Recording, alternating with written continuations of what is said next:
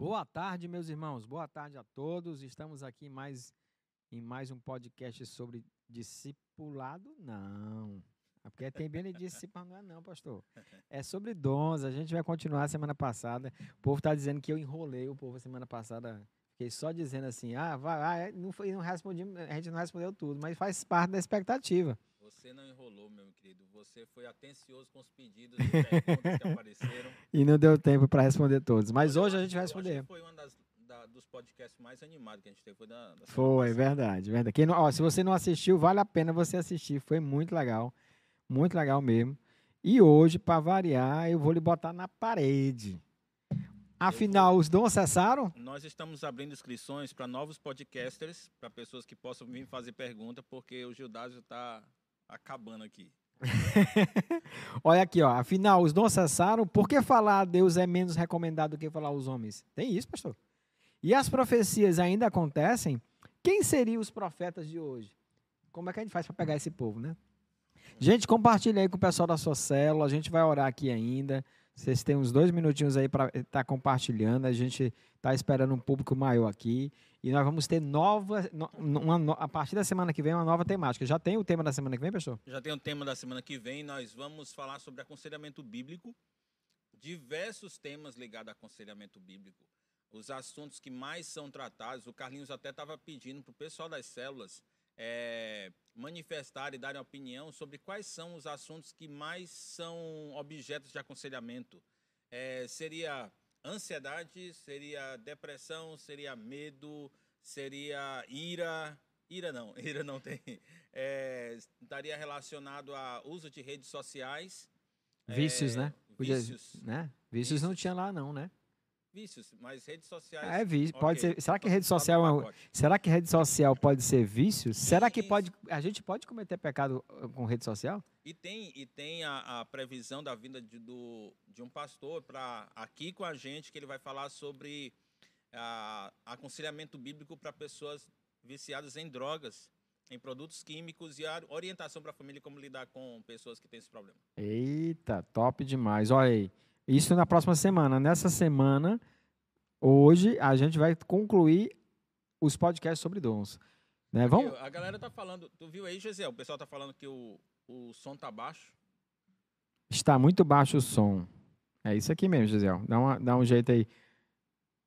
Eu- aqui para mim o retorno do Judas está mais alto do que o meu. Não sei se, é, se isso também está se refletindo para quem está assistindo. É, eu tô, é, re- realmente eu tô, eu tô me ouvindo, mas o Dário eu tô ouvindo pouco. Mas, pastor, vamos orar para a gente começar. E aí, enquanto isso, gente, é, é, espero que vocês já tenham compartilhado, tá bom? Aproveita, a, agradeça, porque me parece que se tudo correr bem, o Dejaci vai sair da UTI hoje, está indo para a enfermaria. Por ele, eu acho que ele estava querendo sair direto da UTI para casa. Tem que explicar que não é assim, não. Tem que ir devagar. Mas, se tudo correr bem, início da semana, de- dessa semana que se inicia, ele já deve estar indo para casa. Amém. Vamos orar então. Ó Pai amado, estamos aqui para conversar sobre o que a tua palavra diz. Eu creio, ó Deus, que podemos ser úteis à tua igreja, eh, tirando, Pai, alguns conceitos que não são corretos, que são mais tradicionais, que são eh, passados de geração para geração, de pessoas que estão dentro da igreja ou ainda, Pai, são conceitos que não são, não foram tratados aqui na igreja, ou não foram entendidos através do ensino aqui da igreja, foram aprendidos em outras igrejas e que provavelmente precisará de algum acerto. E para aqueles irmãos, Pai, que precisam de acertar suas convicções, até acreditam, mas não sabem como mostrar biblicamente aquilo que acreditam. Pedimos que todos eles venham ser edificados, Senhor. Precisamos do Senhor. E precisamos, ó Pai, que esse entendimento seja revestido de piedade, de pessoas que, ao aprenderem o que tua palavra diz, por amor ao Senhor, por amor à igreja, venham pôr em prática aquilo que estamos ensinando. É a minha oração em nome de Cristo Jesus. Amém. Amém. Meus irmãos, a gente, a gente vai conversar hoje, vai concluir a questão de dons. Eu prometi para vocês falar a questão de, de. A grande pergunta que ficou na semana passada, afinal de contas, os dons cessaram? Aí, assim, é, Pastor, mas que conversa é essa que os dons cessaram? Como é que alguém pode acreditar que os dons cessaram? Né? Tem algumas pessoas que dizem assim, por que, que alguém acreditaria nisso? Meus irmãos, eu vou explicar para vocês que essa conversa ela começou na leitura de primeira carta aos Coríntios, capítulo 13. E há um texto lá que fala sobre isso. O pastor Dário vai começar lendo esse texto. Né? Ok. Uh, o texto que Judá está se referindo está uh, no versículo, a partir do versículo 8. Ele diz: O amor nunca perece, mas as profecias desaparecerão, as línguas cessarão, o conhecimento passará, pois em parte conhecemos e em parte profetizamos. Quando, porém, vier o que é perfeito, o que é imperfeito desaparecerá. Quando eu era menino, falava como menino, pensava como menino e raciocinava como menino. Quando me tornei homem, deixei para trás as coisas de menino. Agora, pois, vemos apenas um reflexo obscuro, como espelho, mas então veremos face a face. Agora conheço em parte, então conhecerei plenamente, da mesma forma como sou plenamente conhecido. Interessante, né, pastor? Realmente, quando você lê assim, ó, o amor nunca perece, mas as profecias desaparecerão, as línguas cessarão, o conhecimento passará. Como a carta foi escrita lá, lá por volta do ano 50 de, de, de depois de Cristo, o cara diz, ó, então hoje nós já estamos dormiu, né? Não tem mais dom, né?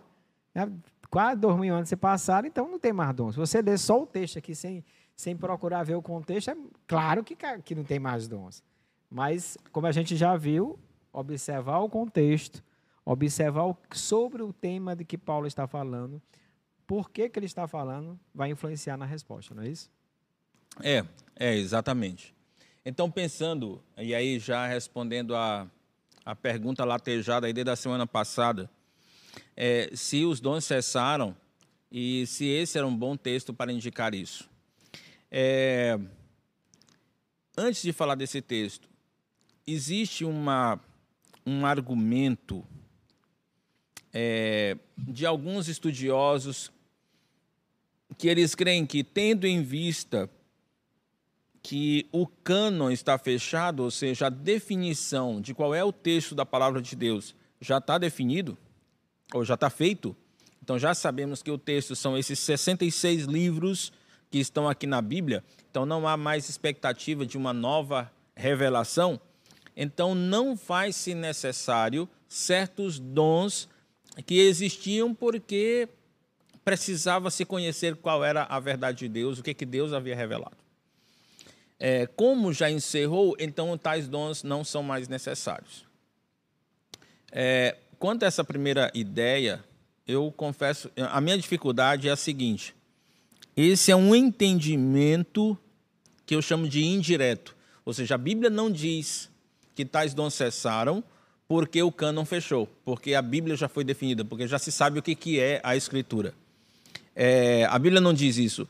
Essa é uma, uma pressuposição de alguém que entende que tendo em vista que aconteceu, que já cessou o cano, então não haveria mais que ah, esses dons seriam desnecessários. Então, minha primeira minha dificuldade com esse argumento é o fato de que ele não é bíblico. Ele é um argumento ah, que, que, é montado fora da palavra de Deus. Aí vem então esse outro argumento. Ah, mas diz as escrituras que as profecias desaparecerão, as línguas cessarão, o conhecimento passará. Então, essa é uma indicação de que há um momento de fato, né? É, seria uma indicação que tais dons cessaram, porque que momento é esse? Esses verbos estão no futuro. Então, o apóstolo Paulo, quando escreveu 1 Coríntios, dizendo que isso aconteceria no futuro. Mas que futuro é esse? E esse futuro, é, segundo alguns pensam, é o momento em que a Bíblia tivesse encerrada, que o texto tivesse encerrado. Então, nesse momento, a a Bíblia seria a revelação perfeita. E segundo estes, quando o texto diz, quando vier o que é perfeito, no versículo 10, é, o que é imperfeito desaparecerá. Então, esse seria o raciocínio. Vindo a revelação perfeita, esses outros dons, que são de revelação imperfeita, ou, ou expressão imperfeita da vontade de Deus, eles cessariam porque o que é perfeito é o que está escrito nas Escrituras, que nada, nenhuma outra revelação tem a mesma autoridade que isso aqui.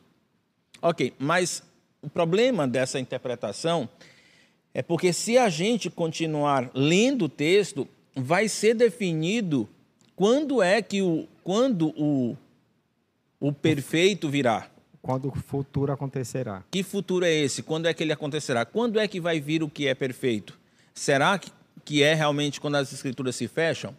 Quando olhamos na, na continuação do texto, ele diz assim: Agora, pois, versículo 12, vemos apenas um reflexo obscuro, como em espelho.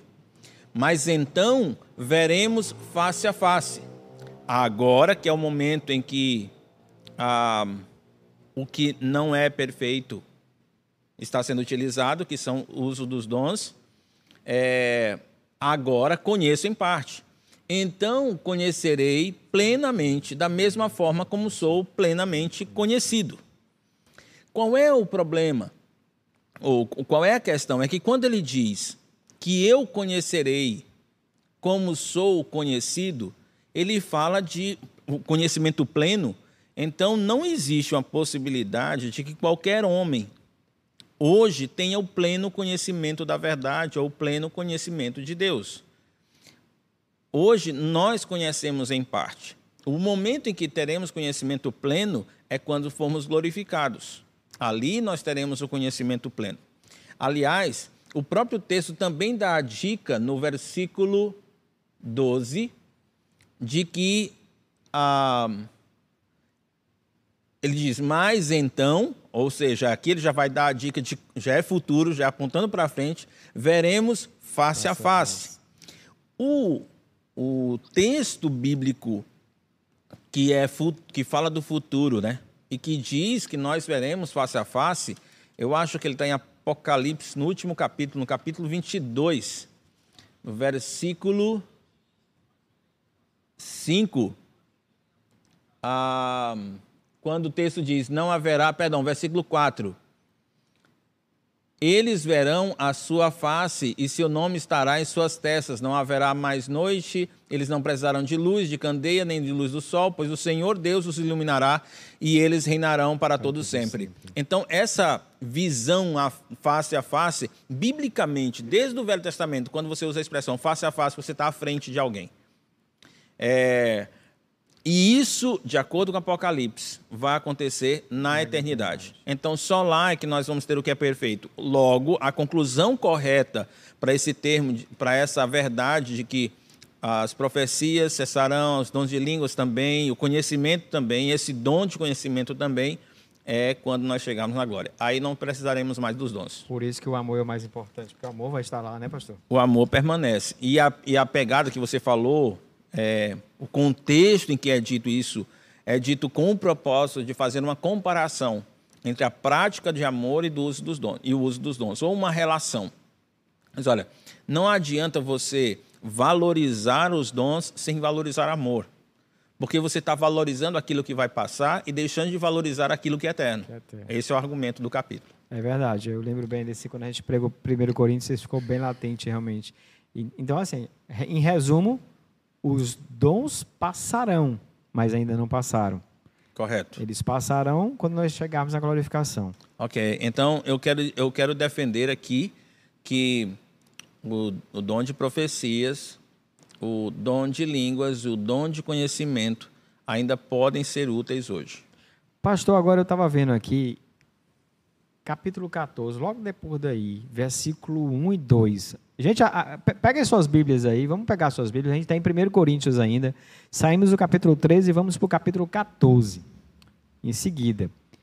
Porque a gente vai começar a falar de profecia, né? Uhum. Mas Paulo começa o capítulo 14 fazendo uma certa comparação. Siga o caminho do amor e. Versículo 1. Siga o caminho do amor e busquem com dedicação os dons espirituais, principalmente o dom de profecia. Pois quem fala em língua não fala aos homens, mas a Deus. De fato, ninguém o entende em espírito e fala em mistério, mas quem profetiza o faz para edificação e encorajamento com a ação dos homens. É, eu estou entendendo errado, mas é mais importante, segundo Paulo dizendo aqui, falar aos homens do que falar a Deus? É, a declaração é verdade, mas ela precisa ser entendida dentro do contexto. Né? É, desde o capítulo 12 de 1 Coríntios, é, Paulo vem falando a respeito de dons e ministério, que é o tema dessa série. Um, quando ele, quando ele fala a respeito de dons e ministério, ele fala provocado por uma realidade de pessoas que estavam buscando dons que pudessem ser utilizados para autopromoção, para autoexibição. Eles queriam se aparecer com dons. Então, eles queriam chamar a atenção para si, utilizando os dons espirituais. E o apóstolo Paulo, ele, ele chama a atenção que o dom, os dons não foram dados para a autopromoção, mas os dons foram dados para edificação da igreja. É, ele usa a expressão bem comum no capítulo 12, no versículo 4, se eu não estiver enganado, ele vai, 4 ou 5, ele vai dizer. Um, ele vai, versículo 7, perdão. A cada um, porém, é dada a manifestação do Espírito, visando o bem comum. Aqui, Paulo tem em mente um grupo de pessoas que estavam usando os dons para autopromoção, para chamar a atenção para si. Ele disse, não, não é com esse propósito. É com o propósito de ajudar as outras pessoas, de servir as outras pessoas. Pensando nisso, é que ele vai dizer, olha, se é esse o propósito dos dons, então o dom de línguas fica lá para trás. O valor dele fica no final da fila. Por que, que ele, fica, ele é o, seria o último da fila na sequência dos dons espirituais? Porque a dificuldade para se utilizar esse dom para o bem comum, para a edificação do corpo, é grande, tem uma barreira. Os outros não entendem. Essa barreira é fundamental para que Paulo coloque o dom de línguas lá atrás. Só existe uma possibilidade do dom de línguas ser útil para o corpo, para a edificação do corpo de Cristo, que havendo alguém que o interprete. Que o interprete. É, então, então eu posso dizer então que não é que o dom seja menos importante, é que no caso o uso do dom, especialmente no contexto aqui, que era um contexto de, de reunião de culto, ele seria menos útil do que o de profecia. Então, para, para a edificação do corpo. Ele é menos útil do que a profecia é um... por, por conta da questão da dificuldade da interpretação. Então não é que ele, que ele seja menor ou maior, é porque para a utilização daquilo que Paulo estava falando em relação à função do dom, o dom de profecias que edifica o corpo tem mais valor. Corretamente. Ou melhor, mais serventia, né? digamos assim. Sim. Por isso que falar os homens, ou seja, eu falar aquilo que edifica os homens com o propósito de edificação, que é o propósito dos dons, é melhor do que falar a Deus. Exatamente, exatamente. Mara... O, o, valor dele, o valor dos dons está justamente na sua utilidade. Por isso é que a, o valor do dom de línguas para o culto ele é um dos menores. É, o Aragão fez uma pergunta aqui, mas Aragão, eu vou guardar a tua pergunta porque a gente vai falar de profecia mais na frente. A, a irmã Socorro fez uma outra pergunta aqui que ela está dizendo. Oh, peraí, deixa eu ver aqui. É, só, não sei se o pessoal vai, vai Mas ficar... Socorro, eu fui mexer na sua, na, sua, na sua mensagem sem querer, eu acho que eu excluí. então vou mandar de novo. Você pode mandar de novo, por favor. Eu fui, fui clicar aqui no negócio para poder assistir. Não sei se ela, se ela consegue aparecer para o Dário aí. O Dário vai ver não. se ele consegue. Não, ah. no, no, YouTube, se tu puder ver aí. Eu, meu me perdoe. Eu fui ler aqui, eu fui apertar para ver, foi, foi, excluir a mensagem. Não sei se eu excluí do, do, do, do, é. do chat.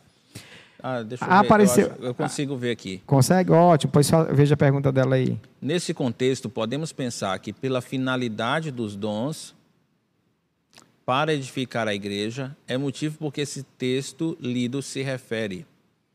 É, deixa eu ver. Ou seja, os dons são direcionados à edificação do corpo, de, do corpo da igreja, corretamente. É, é, é isso mesmo.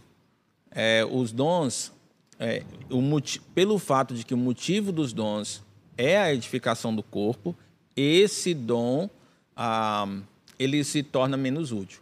E ele, de fato, é, essa expressão que eu usei, vai para o final da fila, ela é uma, é uma expressão, é uma expressão minha, mas uma leitura do que o apóstolo Paulo diz. Se formos para 1 Coríntios capítulo 12, no versículo 27, do versículo 27 em diante, ele vai dizer assim: Ora, vocês são o corpo de Cristo e cada um de vocês, individualmente, é membro desse corpo. Assim, na igreja, Deus estabeleceu, primeiramente, apóstolos, em segundo lugar, profetas. E em terceiro lugar, mestres. Em terceiro lugar, mestres. Aí ele vai fazendo a lista e olha quem aparece no final da fila. No versículo 38, no final do versículo 38. O tal do dom de línguas. De línguas. Então, de fato, Paulo, quando Acho escreve é isso aqui... versículo 28, né, professor? versículo 28, não sei isso. se foi isso. É, no final do versículo 28. Isso. É Os que falam diversas dele. línguas, exatamente. Isso. Então, Pronto. Paulo, ele, a intenção dele com esse nesse nesse parágrafo que ele escreve no capítulo 12 é mostrar que dentro da diversidade de dons existe uma escala de valores para os dons.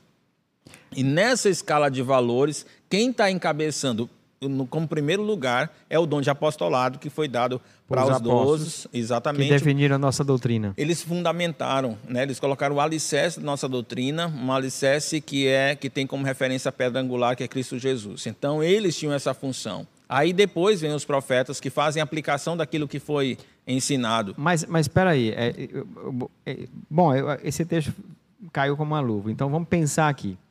Apóstolos, apóstolos no, no, no, digamos assim, da forma como a palavra foi criada lá em Atos, né? Apóstolo aquele que andou com Jesus, aquele sobre qual a doutrina foi criada, que Deus escolheu para criar a doutrina que nós praticamos, a doutrina que está em Atos 2:42, né? Eles não existem mais.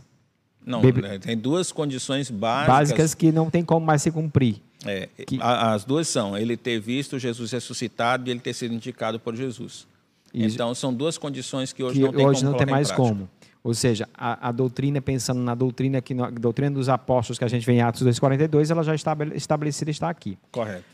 Mas lá fala profetas, e me parece que os profetas que está falando aí já tinha iniciado o Novo Testamento, já era, já não era mais o profeta anteriormente, você já tinha uma doutrina, você já tinha uma revelação, apesar de não estar ainda com o cano completo, mas você já tinha uma revelação.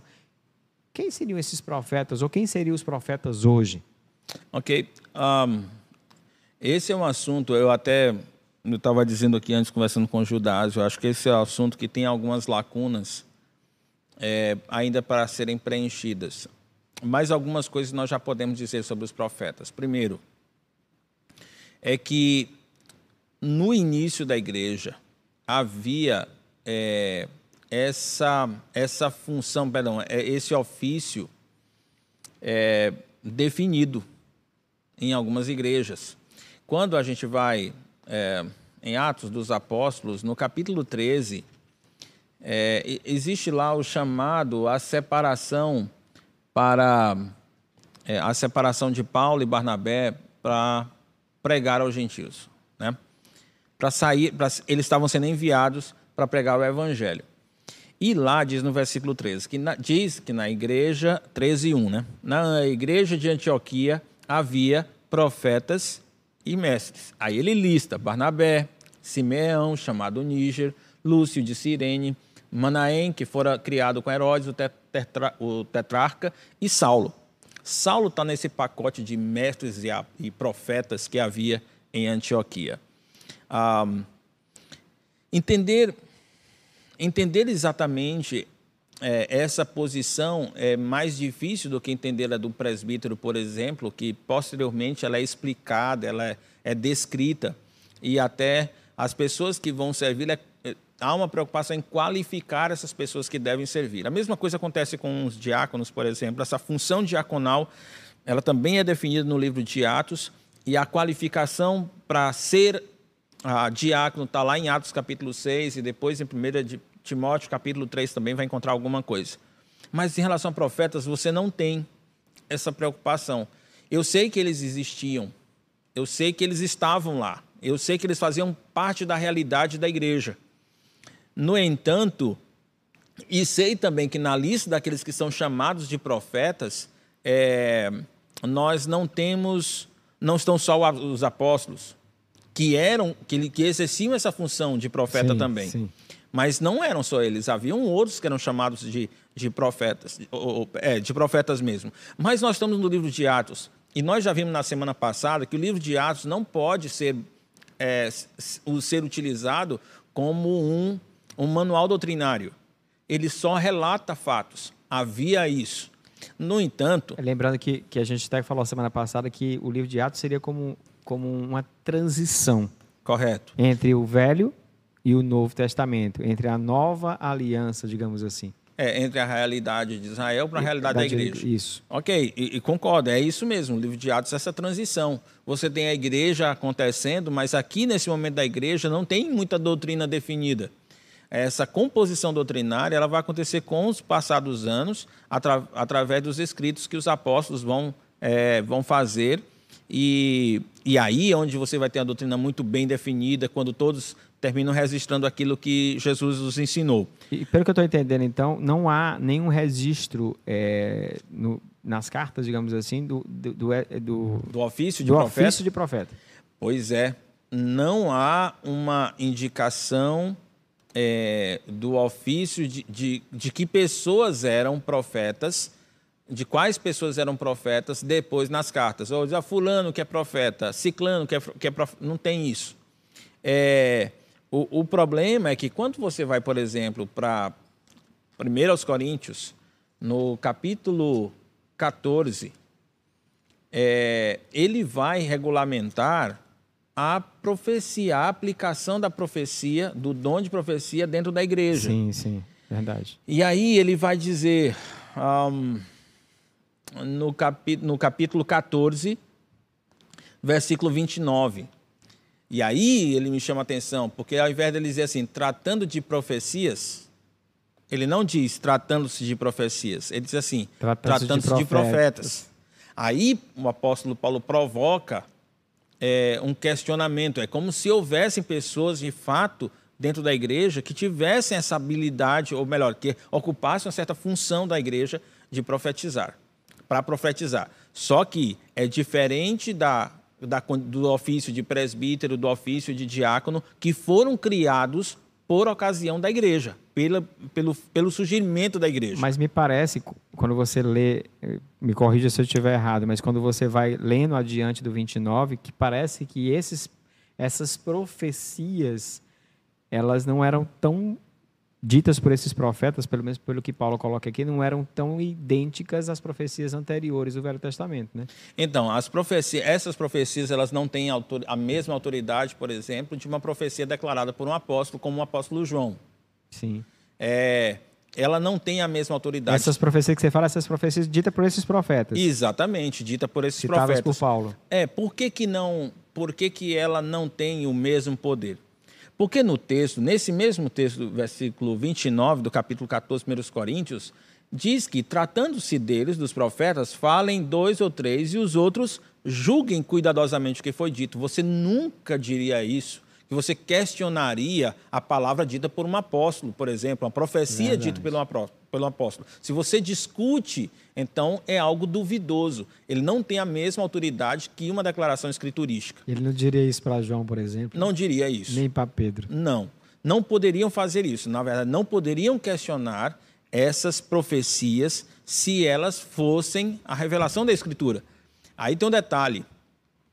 É, quando Paulo escreve aos Tessalonicenses, no capítulo 5, ele dá um conselho é, provem as escrituras para saber se elas vêm do Senhor. Ou em outro momento ele vai dizer: não rejeite as profecias. Isso. Então, bom, se os tessalonicenses eram conhecidos como alguém que tinha abraçado a, a, a, as escrituras, o evangelho, tinham recebido o evangelho, então não faria sentido aconselhar com que eles não rejeitassem. Paulo já tinha dito: não, vocês receberam o evangelho. Está no capítulo 1. Só, só para ficar claro para os irmãos, o, o pastor Dário está tá citando 1 Tessalonicenses capítulo 5, versículos 20 e 21. Não tratem com desprezo as profecias, mas ponham à prova todas as coisas e fiquem com o que é bom. Exatamente. Então, quando Paulo diz isso, ele está reconhecendo que parte do que os profetas iam dizer era questionável. Deveria, inclusive, ser questionado. Provado, deveria, né? Deveria ser provado para ver se de fato vinham de Deus. E aí, o que eles tinham como comparação era aquilo que os apóstolos disseram. A base para saber se era de Deus ou não era aquilo que os apóstolos diziam. Exatamente. Porque, e, e porque hoje... sabemos que, ele, é, que, eles são fundamento. E aí, é, teve alguém que me questionou assim, mas Dário, mas quando você vai para 1 Pedro, capítulo 2, acho que é o versículo 5, Sim. não diz que a igreja é, tem a sua doutrina fundamentada nos apóstolos e profetas. É, só que tem uma questão quando você vai para 1 de Pedro, capítulo 2, versículo 5. E a ideia lá é que os apóstolos são os profetas. Pois é. Os apóstolos são profetas. Pastor, e a de- outra de- ideia. Aproveitando, só por regra de interpretação bíblica, pensando na literatura eh, judaica, é comum essa repetição de, com palavras diferentes, não é isso? ele é comum a, a, a definição da funda, do, do fundamento doutrinário como sendo partindo de apóstolos e profetas. Então, essa é uma referência ao fundamento da fé dos cristãos. Eles tinham que crer em quê? Naquilo que os apóstolos e profetas disseram. É, tem, temos também, temos não, também não- uma. Não poderia ter uma interpretação dizendo assim, naquilo que os apóstolos do Novo Testamento e profetas do Velho Testamento, não poderia ser essa interpretação também? Então, eu vou dizer, eh, há inclusive, há inclusive, há quem diga justamente isso, que é uma referência a, a, a uma os, os profetas seriam a base do Velho Testamento e os apóstolos a base Do do, Novo Novo, Testamento. Testamento. O problema é, é quando, me perdoe, eu estou tentando lembrar, eu acho que é 1 Timóteo que vai usar a expressão semelhante. 1 Timóteo capítulo 2.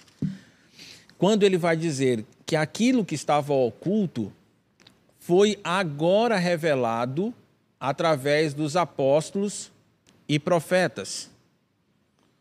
Ahn, eu vou ficar, eu vou ficar Devendo devendo né? essa, essa Mas, mas, referência. resumidamente, Que, pastor. que aí, qual é o meu ponto lá? Quando ele diz assim, é, que aquilo que estava oculto foi agora revelado pelos apóstolos e profetas, então nós entendemos que, como só os apóstolos tinham autoridade para definir isso, eles estavam acumulando essas, Essas duas funções, funções. de apóstolos e É, profetas. mas, mas nesse mesmo texto. que você pensasse profetas antigos, nossa, porque Jesus se referia muito aos profetas do, do Velho Testamento como, como o, o, o, o Velho Testamento em si. E o Novo Testamento, ou os apóstolos, ou Jesus, eles vieram, na verdade, dar um entendimento correto do, do, do- Velho Testamento, ratificar ou corrigir algumas, alguns entendimentos errados. Eu estou querendo dizer que, mesmo que você tenha essa interpretação, a base é os apóstolos, porque eles tinham autoridade para interpretar o Velho Testamento. Se o que era dito não vinha dos apóstolos, então não havia por que crer no que havia sido dito. Eles eram a base por causa por dois motivos. Primeiro, porque eles tinham presenciado os ensinos de Jesus. Andado e, ouvido Jesus. Exato. Depois, porque houve uma designação do próprio Jesus. O próprio Jesus disse: Vocês serão os meus apóstolos. Você, fulano, fulano, fulano, fulano. Eu estou escolhendo vocês. E Paulo, como nascido fora de tempo. Então, Deus os autorizou a, a- a assumir essa função de apóstolo. A palavra de ap- apóstolo quer dizer aquele que transmite uma mensagem. Então, eles foram autorizados pelo próprio Jesus para fazerem isso.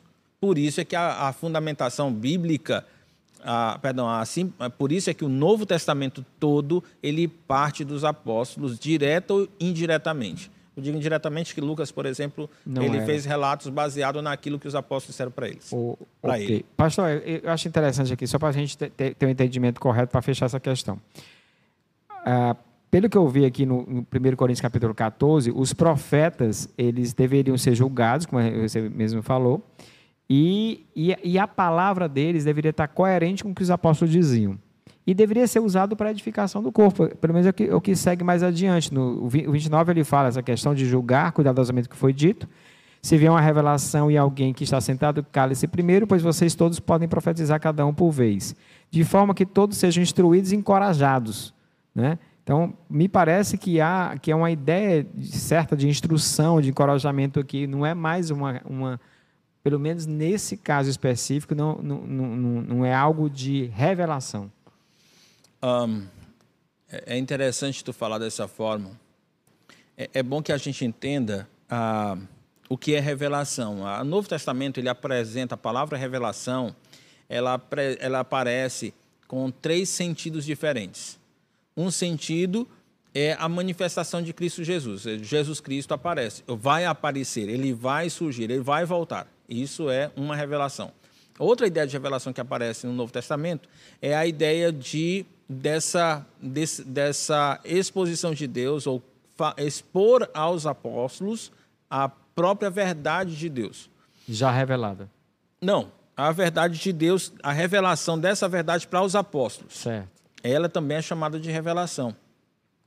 E uma- um terceiro sentido é essa revelação de informações que não são da Escritura, são fora da Escritura. São revelações de fatos que não estão relacionados, que só servem para aquela pessoa naquele tempo e que não servem para nós hoje. Ou seja, alguém chega para vocês, olha, é, eu tenho a impressão que você está passando por um determinado problema e que você precisa fazer isso. Deus me revelou isso para você. Isso é possível, desde que não fuja do que está na palavra. É, na verdade, a palavra vai balizar isso, né? Balizar é, ou filtrar, né? É, ela, ela vai ser a forma de você avaliar se aquilo que está sendo dito para você pode fazer sentido. Há duas coisas em relação Passou, a, tem umas 30 isso. perguntas aqui, viu? O negócio pegou, foi fogo aqui negócio. Então, há duas questões em relação a isso que precisam ser destacadas. Primeiro, essa revelação, esse terceiro tipo de revelação, ela não é autoritária. Ou seja, ela não chega com peso de autoridade. Se alguém diz assim para mim, Dário, Deus me revelou que você vai sofrer um acidente. É, isso não, não gera nem autoridade na minha vida, ela não diz necessariamente algo que eu tenho que fazer, e se eu desobedecer isso, não necessariamente estou pecando, porque eu estou questionando se aquilo de fato veio de Deus. Então, eu posso fazer isso, eu não posso fazer isso com a palavra de Deus, que é a revelação perfeita. Perfeito. Isso eu não posso fazer. Mas quando alguém chega para mim, Dário, é, amanhã, Deus diz que amanhã é para você ir pregar o evangelho lá na Ponte Taiada. Esse cara, olha, nesse caso eu preciso que Deus venha mostrar isso para mim. Porque eu posso até ir, eu não vejo problema de ir, mas eu preciso verificar a minha agenda. Eu posso fazer isso. Uhum. São coisas que eu vou, que, que, que são filtros que eu utilizo para definir se de fato aquilo pode ser a vontade de Deus. Porque esse tipo de revelação não necessariamente traz a nós a convicção de que Deus está falando, pois o que está sendo chamado de revelação pode ser apenas uma impressão que alguém teve. Então, aqui, vamos tentar organizar a casa aqui. Vamos. A gente leva. Primeiro, a, o dom de profecias hoje, pelo que você está me dizendo, hoje, hoje profetas como no Antigo Testamento não existem mais. Com é autoridade. Com autoridade dos apóstolos e daqueles que Deus levantou no Antigo Testamento não existem mais. Ok. Correto? Correto, correto. Não tem mais. Mas, e, pelo que você está me dizendo, existem pessoas na igreja que transmitem profe a, a, digamos assim, a verdade de Deus, a profecia, a verdade de Deus revelada para a igreja. Que é, esse é um outro aspecto. Existem pessoas que são utilizadas por Deus para aplicar o que está na própria palavra na vida das pessoas. Quem prega faz isso constantemente. Ele, naquela hora, assume a função de um profeta. Então, eu posso afirmar que, que um pastor que prega em cima da palavra revelada, ele está profetizando. profetizando. Perfeito. Que é o que mais ou menos o que Paulo está falando no capítulo 14. É, é alguém que edifica, exorta e consola. Agora, eu posso dizer também que uma pessoa pode ter uma profecia individual para alguém que venha de Deus. Ou para si próprio. Ou para si próprio. Sim, isso é possível. Não necessariamente por conta disso ele se torna um profeta. É, né? corretamente. É, é, por que, que, por que, que a gente não estimula isso? Esse terceiro. A gente só reconhece que ele existe e que é possível, mas a gente não estimula. É por causa da imaturidade de diversas pessoas. É a imaturidade de quem é, usa isso para tentar se autopromover, chamar a atenção para si. Segundo, aqueles que não sabem discernir exatamente se estão recebendo alguma orientação de Deus, algo vindo de Deus, ou se é do seu, da sua, elaborado pela sua própria mente. Terceiro, a falta de autoridade dessa palavra revelada, supostamente revelada, ela, ela é questionável. Por isso, também, ah, é, esse é o terceiro motivo porque eu não estimulo isso. Na verdade, eu diria um quarto, um quarto motivo. Porque nem todos que ouvem tais tipos de profecias são habilidosos e maduros o suficientes para fazer esse julgamento. Para filtrar, né? É, por isso é que. E, e, e, bom, e nós temos a palavra de Deus, que é uma exposição muito clara da verdade de Deus. Se alguém obedece às Escrituras, ele é um cara completamente satisfeito, porque a lei do Senhor é perfeita. Uhum. Então, não há necessidade, não vemos necessidade imprescindível de que hajam pessoas que digam: olha, hoje o Senhor me deixou claro isso. Uhum. Ou então Deus me deixou claro isso para você, deixou claro isso para mim a respeito de você. Isso não é uma coisa imprescindível. Tanto é que a, a citação disso, a citação desse tipo de revelação, ele é, ela é mínima. E mais em de Atos narrativa, para né? frente. E mais em narrativa, né? Na verdade, você não vê uma orientação na Bíblia. Busque alguém que profetize para você. Busque viver pelas profecias.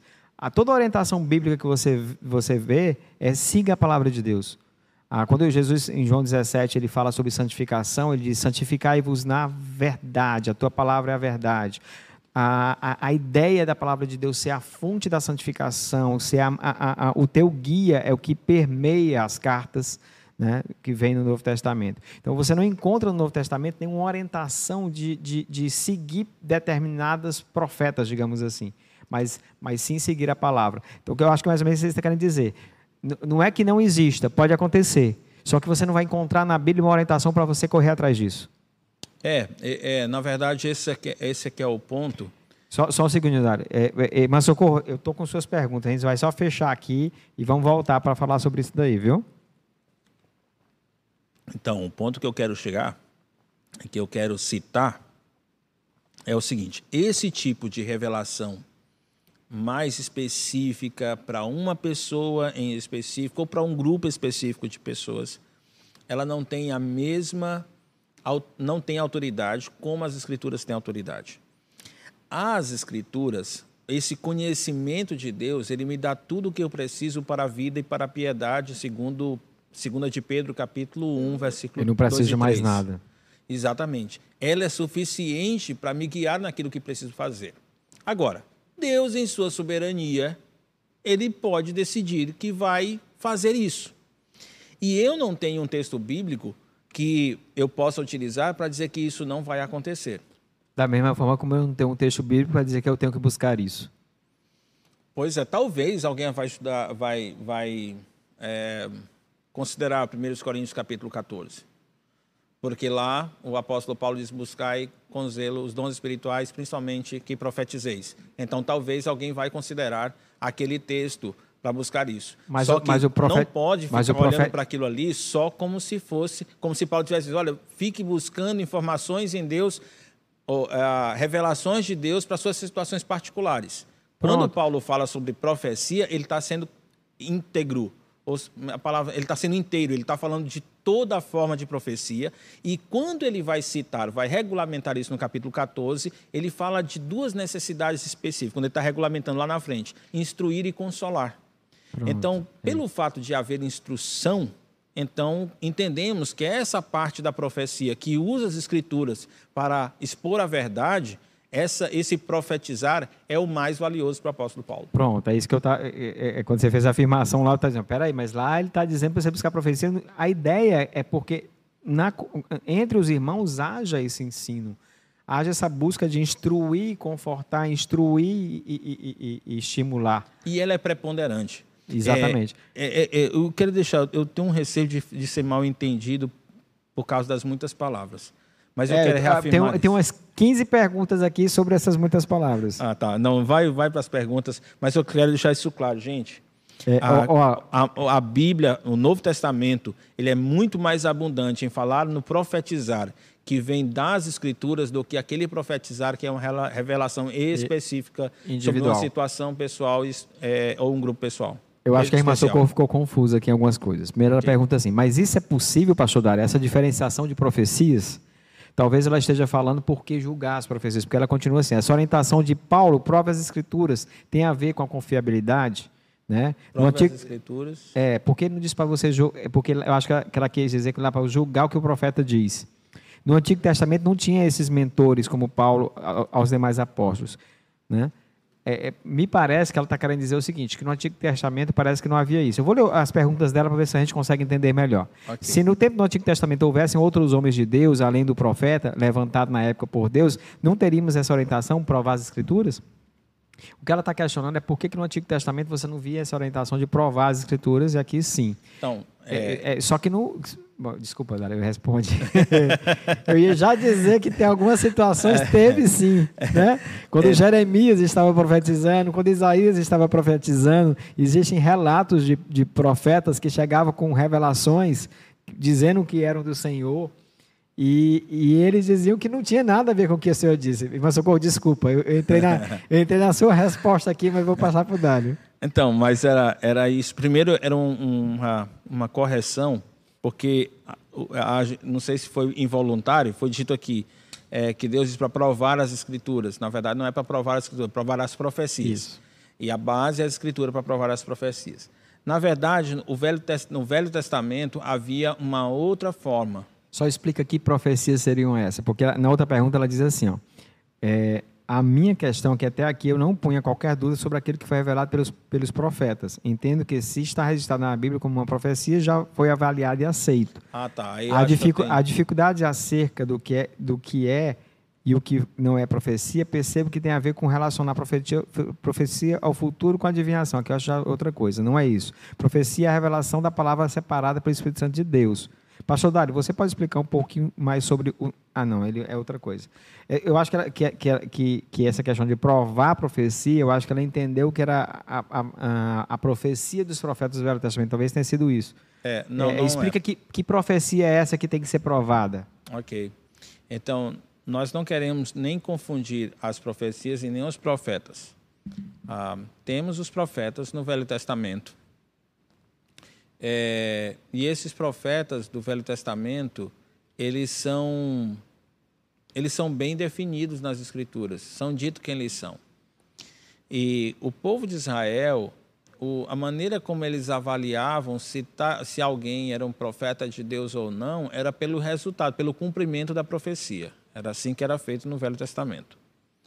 Agora, quanto a esses profetas do Novo Testamento, eles não estão em pé de igualdade com aqueles do Velho Testamento. Com aqueles do Velho Testamento que são citados na Bíblia como profetas de Deus, porque existiam profetas do Velho Testamento falsos também. profetas. Só para deixar claro, pastor, que esses falsos profetas existiam tanto no Novo como no Velho Testamento. Ok. Por isso que havia necessidade de se provar se aquilo que vinha era de Deus ou não.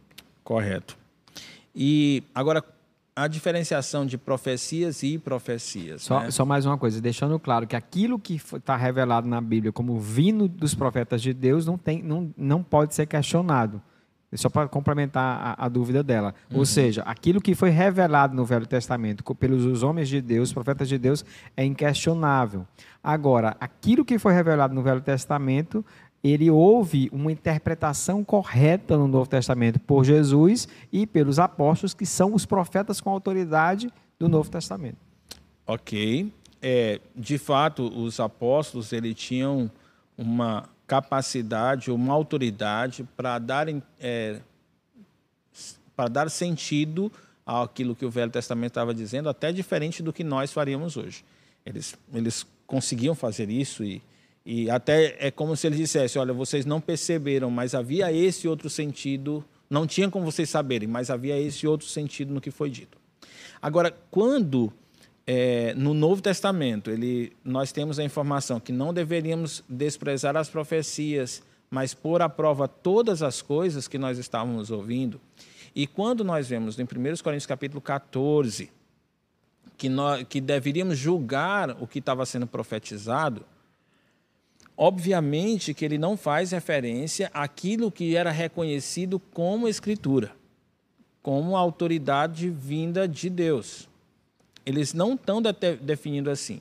Eles estão definindo pessoas que falavam, que declaravam que estavam falando da parte de Deus ou que estavam expondo uma verdade de Deus, mas eles podiam ser questionados. Esses podiam, pelo que diz esses dois textos que nós temos em mente. Pastor, Aliás, eu será quero, que isso acontece queria... hoje também? É, não, isso É porque acontece. tem uma pergunta bem aqui dizendo assim, eu vou, vou lhe colocar duas. É, é, só uma coisa, só para eu abrir um parênteses aqui, eu quero agradecer o Diego que mandou o texto, o texto que eu estava me referindo, que Efésios aponta, para os apóstolos e profetas nesse momento, revelando o que estava oculto, é Efésios 3,5. É, eu vou lhe colocar bem. bem enfim, a pergunta mais difícil. O Aragão fez por mim aqui. Alguém pode, tem duas, alguém pode biblicamente declarar ser um ato profético algo sobre alguém ou alguma situação? Olha. Ó, ó, calma, tem duas. Tem duas. Ó, o Tom está dizendo o seguinte: e o que dizer dos ditos profetas de hoje, que se levantam e realizam suas profecias na vida de suas igrejas e membros? Então, o, o que eu diria? Primeiro é, a, é o que significa ato profético. Nós precisamos entender que existe uma influência é, neopentecostal, nessa doutrina sobre profecia, que torna a profecia determinista. Ou seja, ao profetizar, você está definindo algo que vai acontecer. Então, eu profetizo sobre sua vida que segunda-feira você vai ter o um emprego. Esse tipo de declaração, na verdade, não é profecia, é algo que Deus disse que vai acontecer. É algo que a, a própria pessoa está usando uma autoridade, entre aspas, usando uma autoridade de, profetas pra, pra de profeta para definir o que vai acontecer. Esse tipo de coisa a gente não vê nas Escrituras, de forma alguma. Profecias que definiam o que ia acontecer. Há um episódio no Velho Testamento, inclusive, é, por Balaão, né? E, e Balaão fica claro, ó, não adianta eu dizer que vou profetizar isso, porque Deus não determinou que isso vai acontecer.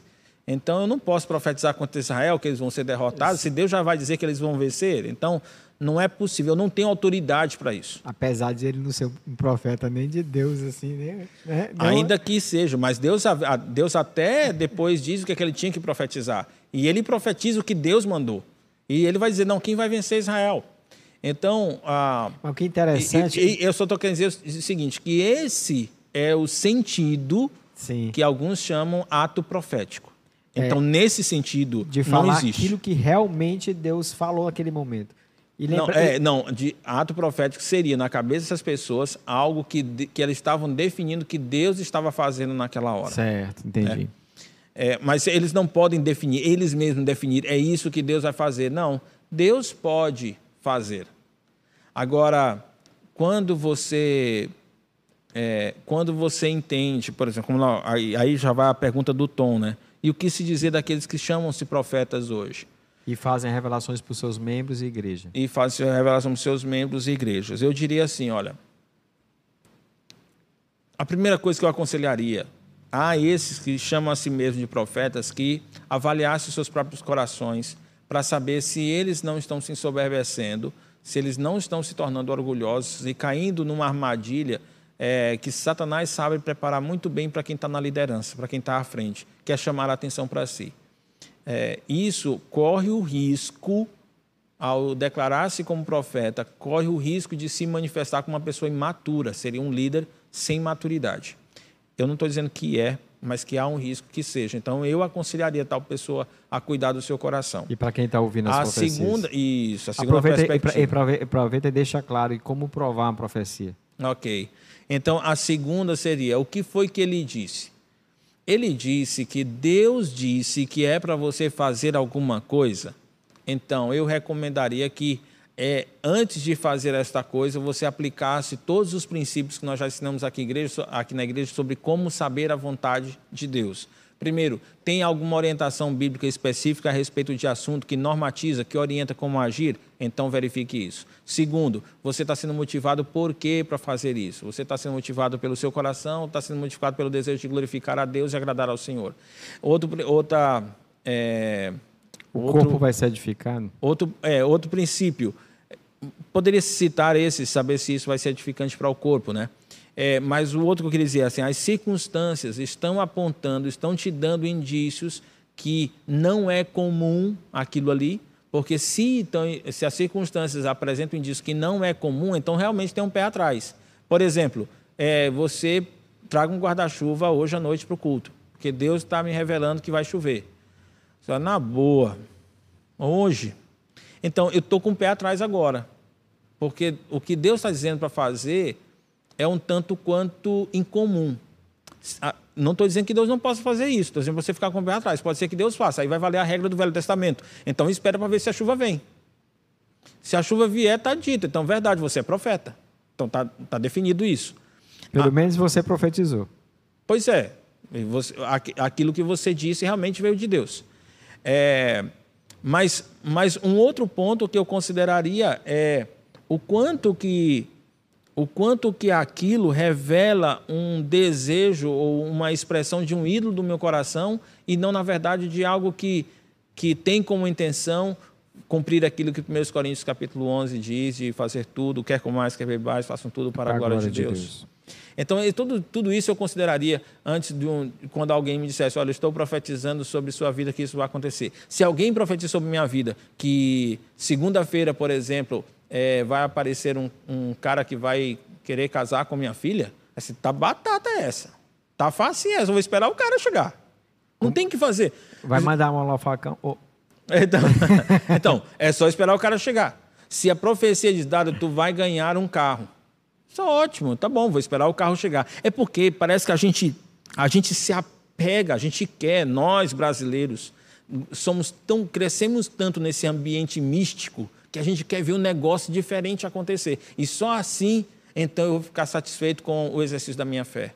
a- a- pensando nisso, pastor, aproveitando essa questão mística aí, é possível aqueles, aqueles milagres, aquelas coisas, aquelas curas maravilhosas que Deus e Jesus fazia, que Paulo, a roupa de Paulo curava.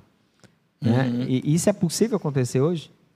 Então, eu acho que o que motiva a, essa pergunta é provavelmente a definição do que é milagre.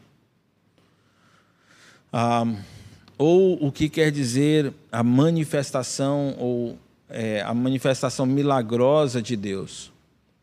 Quando a gente vai em Mateus capítulo 9, eu, depois vocês mesmo podem dar uma olhada lá no capítulo 9 de Mateus, é, diz lá que Jesus curava toda a sorte de doenças e enfermidades.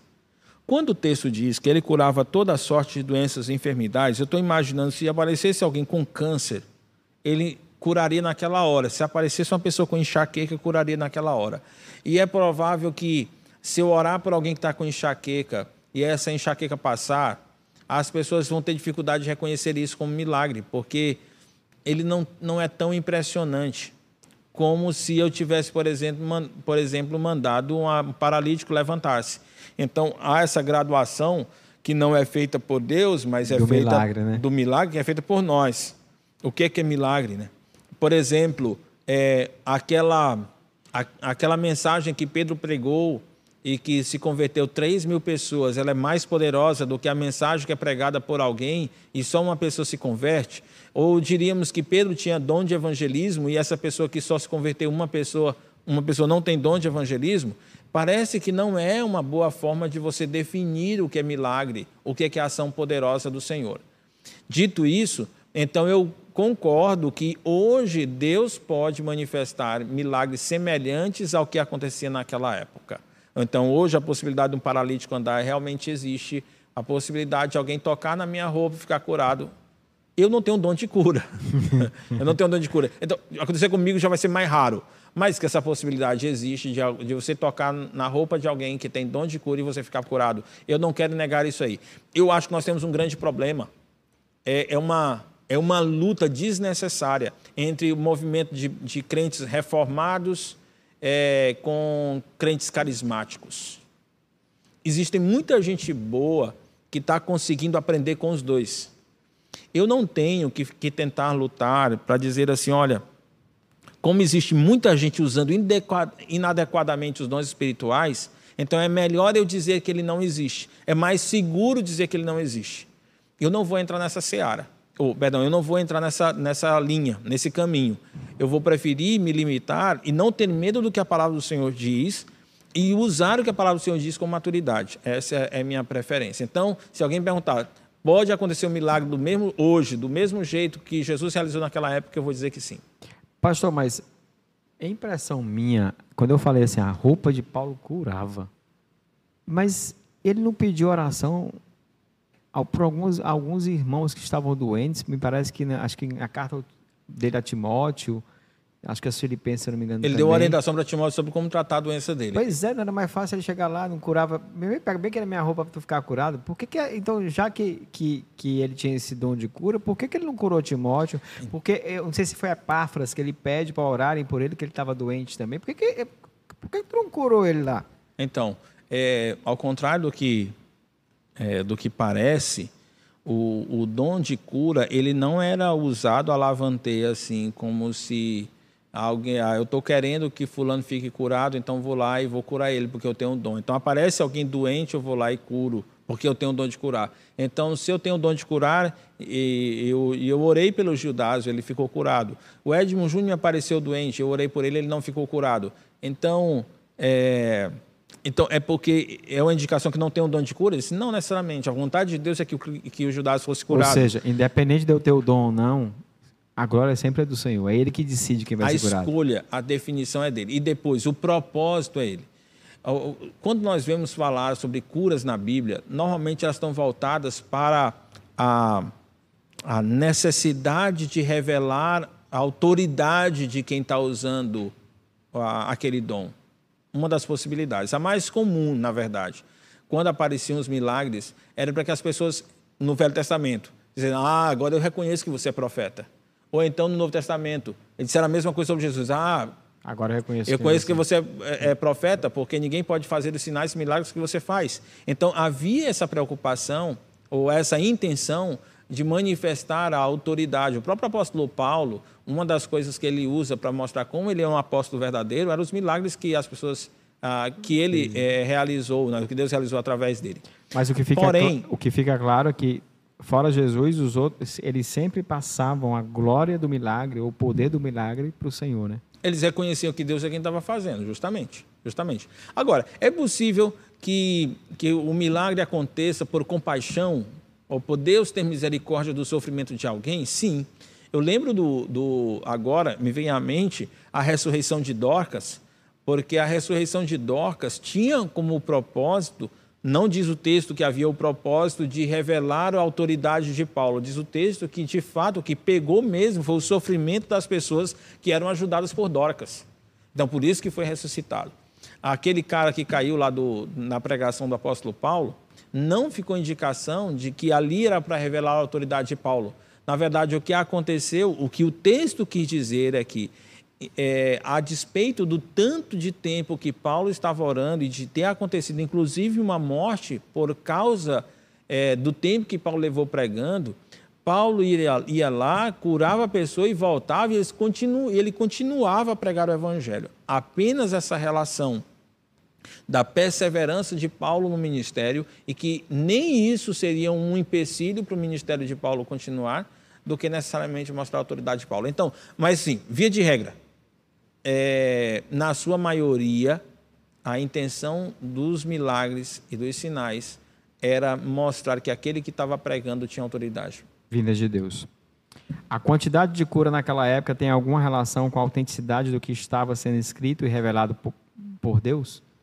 Pergunta então, do Kennedy aqui. Então, eu não tenho como dizer isso com convicção, porque quando a gente fala sobre a quantidade de milagres que aconteceu naquela época, a gente não tem o fator tempo definido.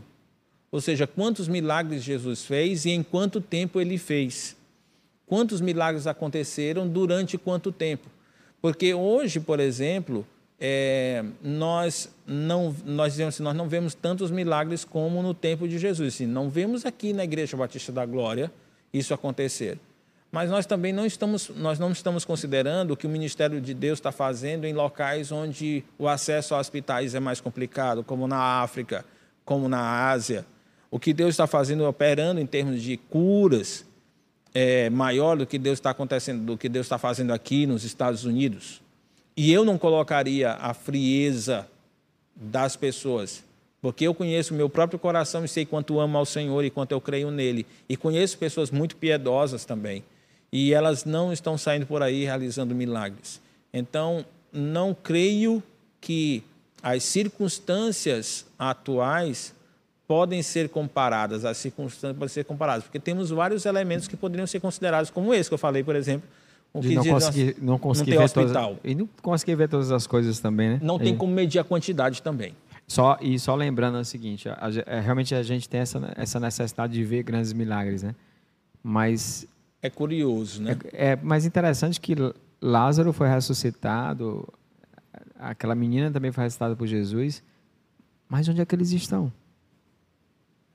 Eles morreram. Então, assim, o maior milagre é a vida eterna que Jesus nos deu porque, por mais que a gente seja curado em algum momento aqui na Terra, isso não vai nos impedir de morrer. E, é, é. Isso é uma coisa que às vezes a gente esquece. Porque a, a, a ideia da cura não é, não é focada no, na pessoa doente, mas é focada no poder de Deus que deve ser glorificado naquele momento ou em qualquer circunstância. Sim, Deus precisa ser glorificado. esse é o motivo porque nós vivemos.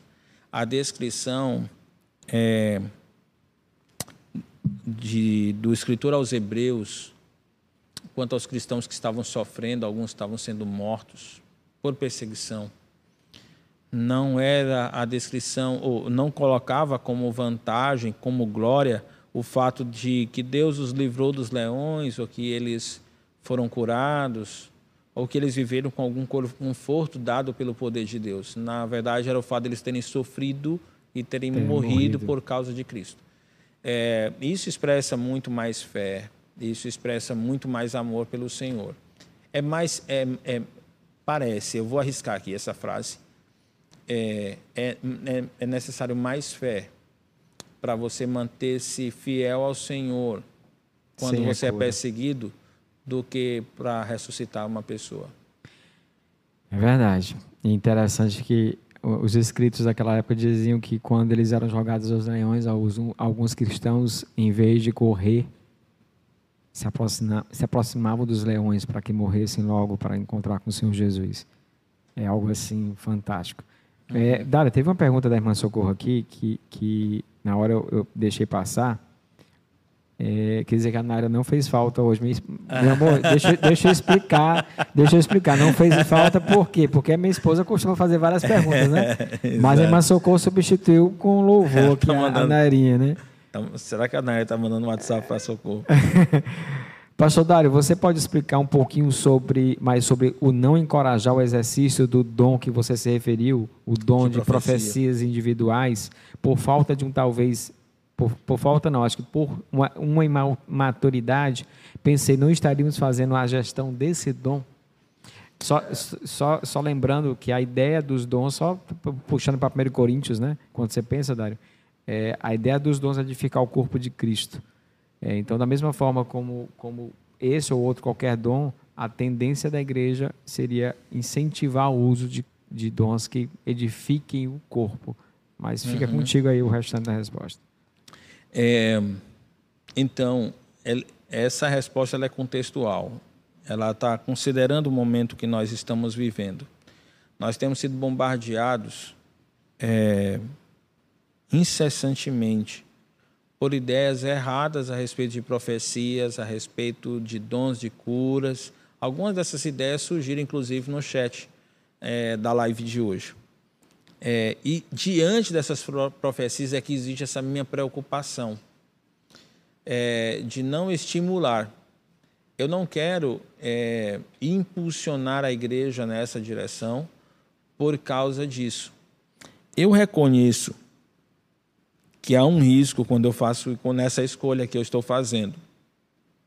O risco é de que as pessoas é, não venham perceber quando Deus eventualmente esteja falando com elas, trazendo alguma informação extra é, que, específica para a vida delas, para o momento que elas estão vivendo, que não serve para outra pessoa. Eu reconheço que existe esse risco. É, no entanto, quando Pedro ele estava ah, quando, quando Pedro recebeu a visão de um lençol descendo com comidas que ele deveria comer, não foi algo que ele estava buscando. Simplesmente aconteceu.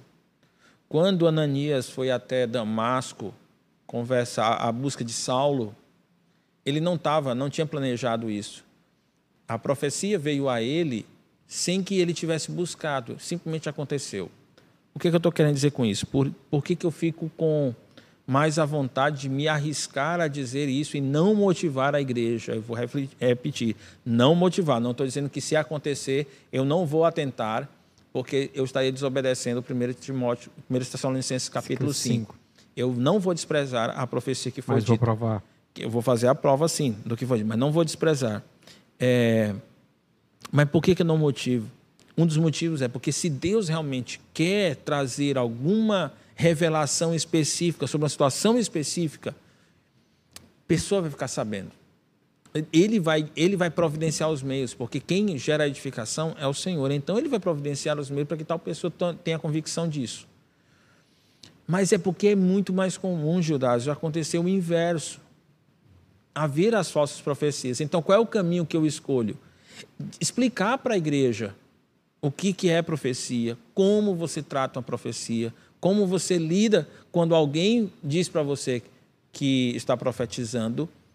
É, criar o ambiente saudável, doutrinário saudável para que ela possa acontecer.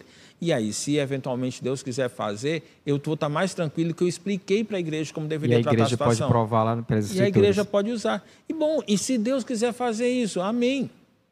Mas e se não... Deus quiser apontando, por exemplo, uma cidade, Dário, Deus está mostrando para mim que não é a Aroeira do Itaim, que a gente precisa ir para uma outra cidade. Eu não vou desprezar essa profecia. Eu vou buscar o Senhor. Senhor, tem um irmão que diz que o Senhor revelou para ele isso. Eu queria entender, eu queria que o Senhor confirmasse que, que é isso mesmo que nós precisamos fazer. Realmente, biblicamente, não tenho nada que me peça em mudar de cidade. Não tem nenhum texto bíblico que me impeça mudar de, de Aroeira para uma outra cidade.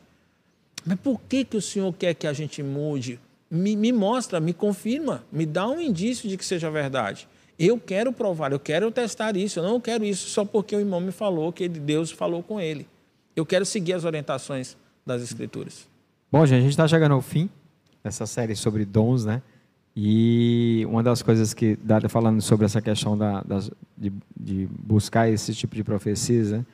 eu lembro muito quando Deus falando com, com os fariseus, diz, ó, Deus, ó Jesus, vocês erram porque não conhecem as escrituras. E é impressionante como a gente tem na mão, na mão, a palavra de Deus revelada. A gente tem algo que, que a igreja de Corinto não tinha a Bíblia completa, as cartas de Paulo completa, as cartas de, de outros apóstolos, enfim. E a gente, às vezes, em vez de usar o que está na nossa mão, a gente fica buscando coisas que a gente nem sabe se realmente são de Deus. É uma coisa que, não, que é meio incompreensível. Então, quando você busca realmente a palavra, como Jesus diz, santifique-se na verdade que é a palavra. Né? Quando você vê lá, lá Paulo dizendo em Filipenses, ponha em prática a tua salvação com temor e tremor. É, é algo assim, a, salva, a, a, santificação que ele diz ali, naquele caso, é algo possível pela palavra. É. E, e você deixa de fazer isso ou, ou fica esperando outras coisas acontecerem, você está perdendo realmente uma grande bênção na sua vida. Eu ficaria menos preocupado se eu tivesse um irmão na nossa igreja que tem buscado entender o que diz a palavra de Deus, tem estudado a palavra de Deus e ele também busque uma revelação específica para uma situação dele. Eu ficaria muito menos preocupado.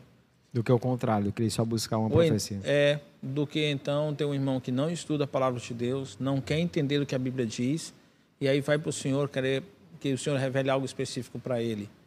Essa é a situação que me preocuparia. E assim, ó, só para deixar claro, viu, é, que a irmã Socorro perguntou muito sobre isso, meus irmãos, deixar claro, o pastor Dário não falou não, em nenhum minuto que a gente deve provar as escrituras, a gente deve provar os profetas, aquilo, profetas que ele fala não é os profetas do Antigo Testamento, não eram os apóstolos, mas aqueles que se dizem profetas hoje, né, e dizem que fala a vontade de, falam a palavra de Deus, uma revelação de Deus. Deve ser como é que se prova? Vá para as escrituras. Volte um pouquinho o podcast, o pastor Dário do, do passo a passo. Lembrando também que provar se alguém era profeta vem desde o Velho Testamento. A, a, a, quando você, você for ler o Velho Testamento, você vai perceber que Jeremias tinha seus opositores, quando ele dizia para o povo se arrepender, e era um momento de grande é, prosperidade em Israel, outros diziam, não, vocês estão muito bem, vocês estão com dinheiro, lavoura bem, choveu, é uma beleza, não precisa se arrepender não, e depois veio o que veio, porque eles não ouviram aquilo que era de Deus realmente. Nessa e, fase de revelação das Escrituras, os próprios bereanos testaram o que Paulo dizia. Exatamente, o próprio Paulo experimentou ser provado, né? até que perceberam que ele, quem ele era realmente, ele diz, oh, deixa eu dizer algo para vocês, eu sou Paulo, apóstolo chamado por Jesus. Então, escute o que eu estou dizendo, é bom para é, vocês. É, parece, na, nessa fase de, é, de revelação do Novo Testamento, o que as pessoas possuíam para testar os profetas que chegavam nas cidades, como, é, como disse Tiago lá em Atos capítulo 15, se não estiver enganado, lá no concílio de Jerusalém, ele diz, olha, porque algumas pessoas saíram nosso meio, de nosso meio desautorizadamente. Ou seja, a igreja não tinha autorizado eles falarem em nome da igreja, os, os apóstolos não tinham autorizado eles falarem em nome dos apóstolos, eles estavam falando em nome dos apóstolos, como se apóstolos também fossem, como se fossem profetas também. Haverão falsos, ah, falsos apóstolos e falsos profetas. Ainda hoje eles estão por aí. Pastor, para encerrar aqui, eu queria ler um texto que não necessariamente fala de profecia. Não fala, né? Mas diz uma coisa interessante, né? E ele se dedicava ao ensino dos apóstolos, à comunhão a partir do pão, à doutrina dos apóstolos. Você percebe que desde a criação, lá do início da igreja, a doutrina dos apóstolos é a base, porque eles tinham autoridade para interpretar corretamente o Velho Testamento, tinham autoridade para lançar sobre a base doutrinária da, da igreja que estava nascendo a verdade da palavra de Deus. E hoje a gente tem o privilégio de ver, de ver ele aqui revelado na palavra de Deus. Uhum. Deus providenciou isso para nós, já isso. Então vamos correr atrás disso. E é, eu acho que é, que é a grande lição que a gente deve, deve ficar com isso aí. A gente deve lembrar sempre que Deus nos deu a revelação completa. A gente precisa cuidar de estudar sobre isso. Né? E, e que Deus realmente possa estar nos abençoando. Né? Amém. Tá bom? Então, meus irmãos, foi um grande prazer. Que Deus possa estar abençoando vocês e a nós todos, e que a é, gente possa se encontrar no próximo sábado. Qual é o assunto do próximo sábado mesmo, pastor? Tem, tem só um, um convite aqui, durante a semana, você joga nos grupos da igreja quais os assuntos de aconselhamento que vocês gostariam que a gente tratasse aqui. No próximo sábado, sábado nós vamos é, explicar para os irmãos por que, é, por que, que a gente, por que, que a gente acredita que a Bíblia é suficiente para aconselhar pessoas e orientar pessoas. Eu acho que talvez seja uma boa ideia, uma, uma boa, um bom, uma boa reflexão para o pessoal ficar pensando na semana. Se eu sou crente, por que, que eu preciso de conselhos? Se eu sou salvo, por que eu ainda preciso. Por que, que eu peco ainda, pastor? Talvez o aconselhamento bíblico, a base da semana que vem, responda um pouquinho dessas perguntas. Fique com elas aí, gente. Deus abençoe a todos.